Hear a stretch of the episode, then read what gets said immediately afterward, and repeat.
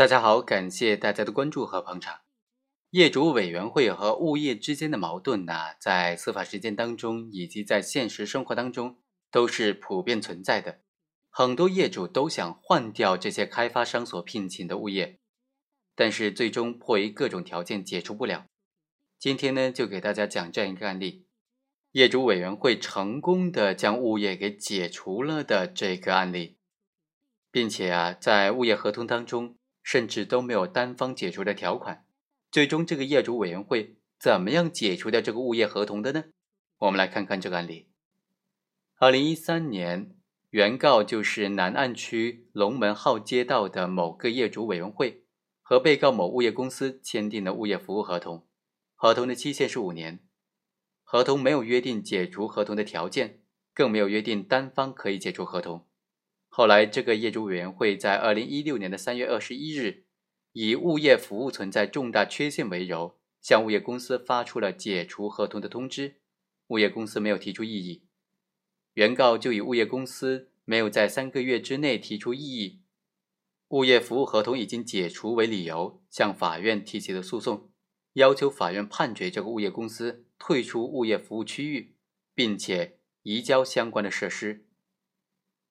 被告这个物业公司则称，合同还没有达到法定的解除条件，合同也没有约定单方解除合同的条款，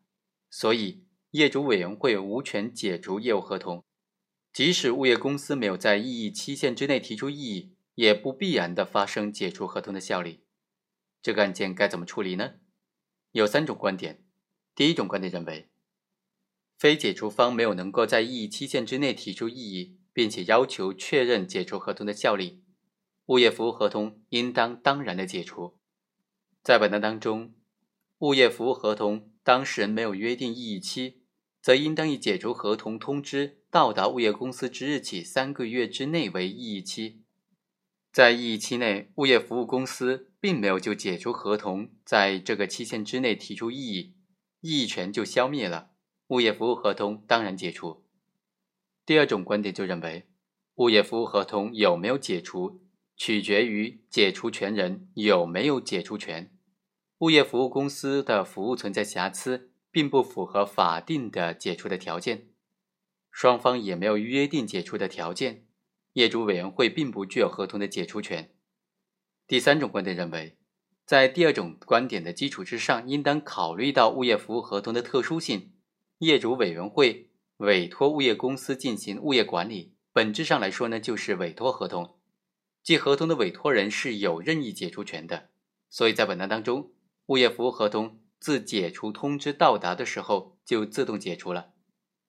综合评判这三种观点呢，我们认为第三种观点是比较恰当的。合同法第九十六条规定，当事人一方依照本法第九十三条、九十四条的规定主张解除合同的，应当通知对方。合同自通知到达对方的时候就解除了，对方有异议的，可以请求人民法院或仲裁机构确认解除合同的效力。从合同法的这个条文来看呢，这个条文包括了解除权形成的要件、行使的条件以及解除权产生的效力等的三个部分。当事人一方根据合同法第九十三条、第九十四条的规定解除合同。应当符合约定或者是法定的解除条件，这个条件成就就是解除权形成的时候，具备解除权之后才能够行使解除权，通知非解除方。如果在异议期间没有提出异议，也就产生了解除合同的效力。从法理上来分析呢，合同解除权就是形成权，一旦合同解除，则影响巨大。如果不以实质性的条款予以要求。只要符合解除权行使的形式条件，就解除合同的话，会很有可能导致滥用合同解除权的，使得希望摆脱合同束缚的一方当事人轻易的就解除了本来无法解除的合同，违反了契约必须遵守的原则。所以呀，